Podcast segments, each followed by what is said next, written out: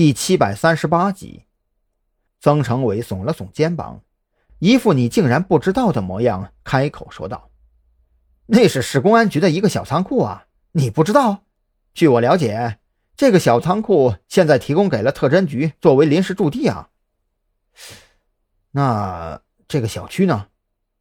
郑浩天有些失望，他本以为那个院子将会是张扬变质的有力证据，却没想到大水冲了龙王庙。这我哪知道啊！我就是个技术员这事儿难道不应该是我提供线索，你去调查吗？曾成伟翻了个白眼儿，寻思着：我要是啥都知道，还要你们这些刑警干嘛呀？郑浩天没有心情跟曾成伟斗嘴，他的目光死死盯在那张路线示意图上。当他看到张扬曾在金鹏商务酒店地下停车场停留超过二十分钟的时候，忽然抬头看向曾成伟，能确定他进入金鹏商务酒店的具体时间吗？具体时间，你稍微等一下。曾成伟从他手里拿回平板电脑，一番操作之后，从原视频上找到了时间和日期。喏，就是这个时间段。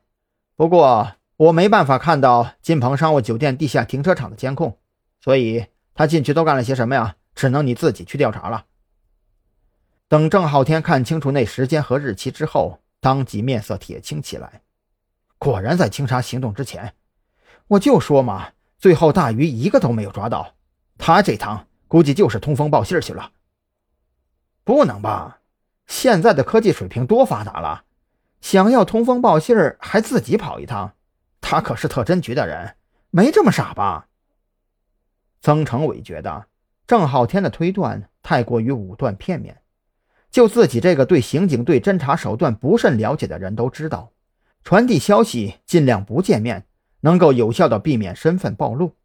那个张扬好歹也算是正儿八经的刑警了，就连这点常识都不知道吗？而且曾成伟总觉得，这个张扬之所以总是更换车辆，其目的并不是为了扰乱警方的自查，而是有着其他什么目的。因为作为一名刑警，理应很清楚。刑警可以调动交警队的监控，也应该很清楚，现在的高清探头可以清楚地看到驾驶员的面部特征，只需要一张照片输入到比对系统，很快就能筛选出来嫌疑人名单。可问题在于，这种事情曾成伟并不是太懂，再加上他也被郑浩天之前的分析给搞迷糊了，索性就没有提出自己的看法。当着郑浩天的面。曾成伟将自己查出来的情况汇总成表，并且清晰地按照时间轴进行排列，最后将资料拷贝到 U 盘交给郑浩天。我就不跟你多说废话了，这事儿完了之后，请你撸串。郑浩天接过 U 盘就要往外走，却被曾成伟喊住了。你等一下！曾成伟快步走到跟前，面色郑重地开口提醒。这事儿你最好慎重一点。我可是听事故科那边说过，这个特侦局的情况有些特殊，你可千万不要大水冲了龙王庙，到时候影响了兄弟单位的调查进度，麻烦绝对小不了。郑浩天微微一愣，也没多做解释，只是点了点头，就将 U 盘塞进口袋，大步离开了咖啡馆。回到车上，郑浩天的心情非常复杂，他在思考。自己到底该如何让 U 盘里的资料价值最大化？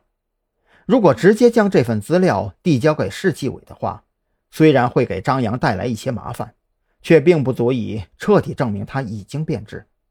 可如果自己沿着这些已有的线索继续调查，需要耗时多久，他这会儿也说不准。万一自己还没查出个所以然来，张扬就拍拍屁股回到临海市去了，那可不就是？竹篮打水一场空了吗？思来想去，郑浩天最终狠狠心，咬咬牙，还是决定暂且不将 U 盘交给纪委，而是自行沿着这些线索慢慢排查。首先要查的就是坐在副驾的那两个女人到底是什么身份。